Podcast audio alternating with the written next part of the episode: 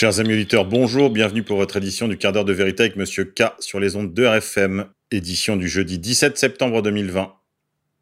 Aujourd'hui, on célèbre les Renault et les Lambert, mais également Saint-Hildegarde de Bingen. D'une famille noble germanique, très jeune, on l'a confiée au couvent de Disbodenberg, un monastère double sur les bords du Rhin, où moines et moniales chantent la louange divine en des bâtiments mitoyens. Devenue abbesse, elle s'en va fonder une autre communauté à Bingen, puis une à Elbingen. Elle voyage, va où on l'appelle, prêche dans les cathédrales et les couvents, correspond avec toutes les têtes couronnées, les pontifes de son temps, Saint Bernard et bien d'autres encore. Elle plaide pour une réforme radicale de l'Église. Depuis sa petite enfance, elle est favorisée de visions exceptionnelles. Par obéissance, elle les couchera sur le papier. Ses récits apocalyptiques donnent de l'univers une vision étonnante de modernité où la science actuelle peut se reconnaître. Création continue, énergie cachée dans la matière, magnétisme. Mais qui peut aussi apaiser la soif actuelle de nos contemporains tentés par le New Age, L'essentiel de sa pensée réside dans le combat entre le Christ et le prince de ce monde, au cœur d'un cosmos conçu comme une symbolique invisible. Il y aurait encore tant et tant à dire sur Hildegard de Bingen. Je ne peux que vous encourager à retrouver les travaux des Antigones sur leur site internet. Et pour ceux qui veulent approfondir, de vous rendre dans une bonne librairie et de regarder ce qui est disponible de ces travaux sur la santé humaine. Immigration. La Commission européenne veut abolir le règlement de Dublin. Ursula von der Leyen, présidente de la Commission, a fait cette annonce à l'issue de son premier discours sur l'état de l'UE, ajoutant que le règlement serait remplacé par un nouveau système européen de gouvernance de la migration. La Commission européenne veut abolir le règlement dit de Dublin, confiant la responsabilité d'une demande d'asile au pays de première entrée des migrants dans l'UE.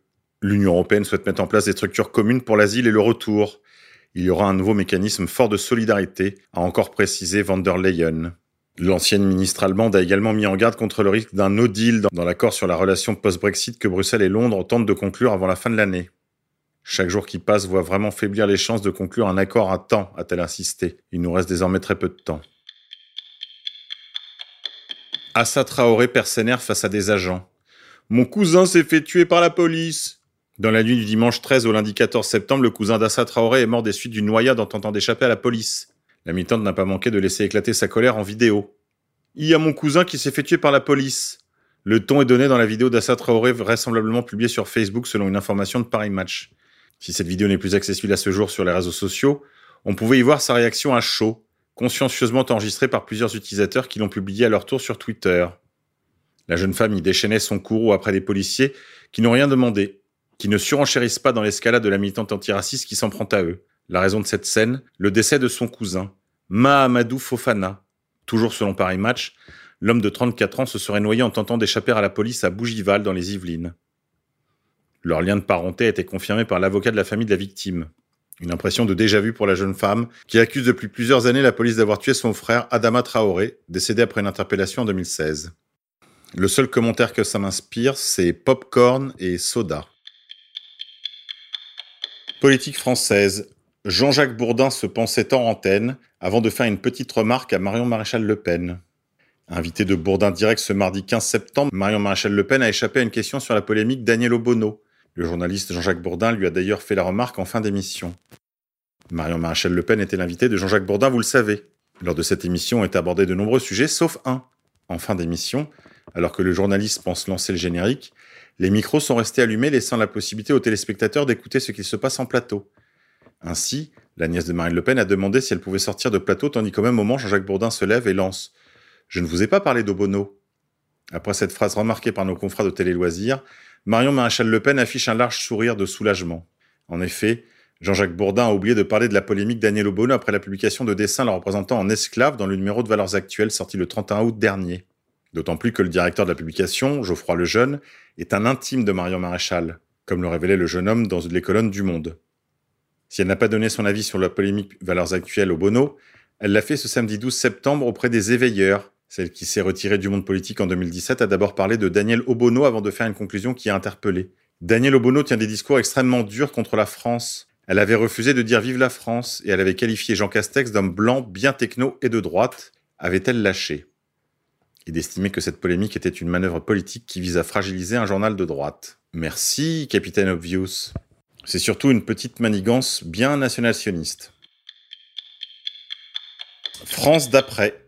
À Paris, plus précisément à Belleville, des affrontements à coups de tirs de mortier terrorisent les habitants. Vous pouvez retrouver ces vidéos sur euh, les principales plateformes de partage vidéo. Des scènes ahurissantes d'affolement en pleine rue avec des feux d'artifice qui terrorisent les habitants d'un quartier de Belleville dans le 19e arrondissement. Ces scènes ahurissantes se sont déroulées samedi, à l'angle des rues Rébéval et Rampal. La veille, une rixe similaire avait eu lieu aux abords du jardin Rébéval. Monde d'après toujours. Société.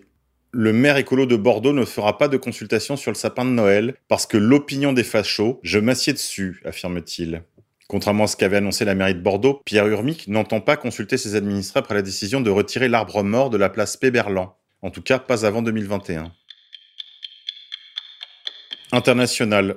Les États-Unis au bord de la guerre civile. Dans cet article, l'auteur cherche à attirer votre attention sur un fait difficile à concevoir pour des Occidentaux. Le peuple états-unien vit une crise de civilisation. Il est si profondément divisé que l'élection présidentielle n'avise pas seulement à élire un chef, mais à déterminer ce que doit être le pays, un empire ou une nation. Aucun des deux camps n'est capable d'accepter de perdre, tant et si bien que chacun pourrait avoir recours à la violence pour imposer son point de vue. Retrouvez la suite de cet article de notre confrère Thierry Messan sur le site d'égalité et réconciliation. Santé, cancer, l'incroyable aveuglement sur une hausse vertigineuse par nos collègues de reporter.net. De nombreux types de cancers se multiplient très rapidement depuis deux décennies. Pourtant, l'information sur leurs chiffres est lacunaire. Mais l'État ferme les yeux et rejette la responsabilité sur les comportements individuels plutôt que sur les polluants. Voilà un fait étonnant. On ne sait pas combien de cancers surviennent en France chaque année. On ne sait pas exactement combien de cancers surviennent et on ne sait pas où ils surviennent. Quand Santé publique France, l'agence de veille sanitaire, annonce par exemple 346 000 cas de cancer pour l'année 2015, il s'agit d'une estimation réalisée à partir des registres des cancers qui couvrent entre 19 et 22 départements selon le cancer étudié, soit 22% du territoire national.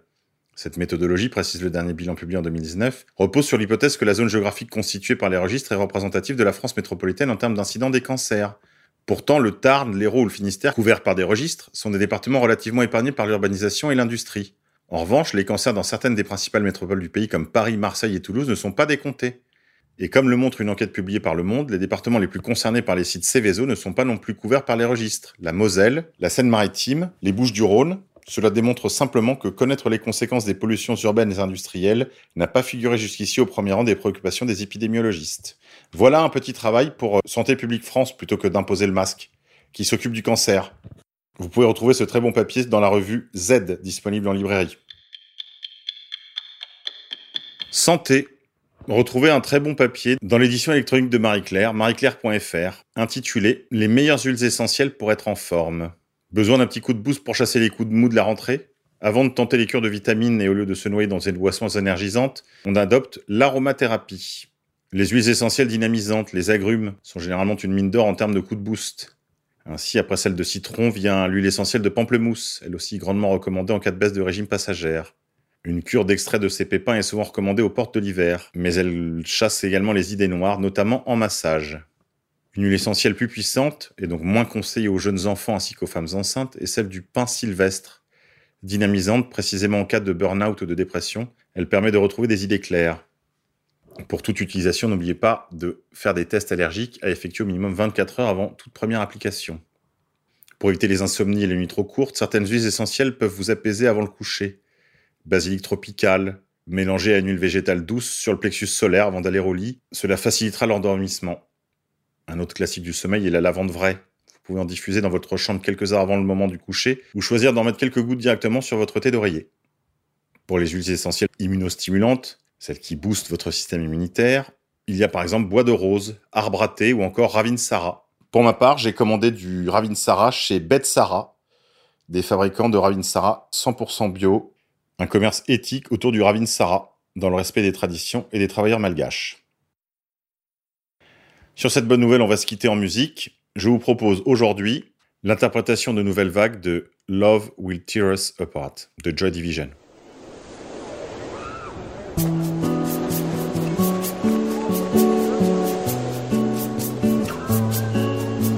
Bring a tiny but heart, and ambitions are low. And a center was right, but emotions haunt good. And his center are wise, take a different road.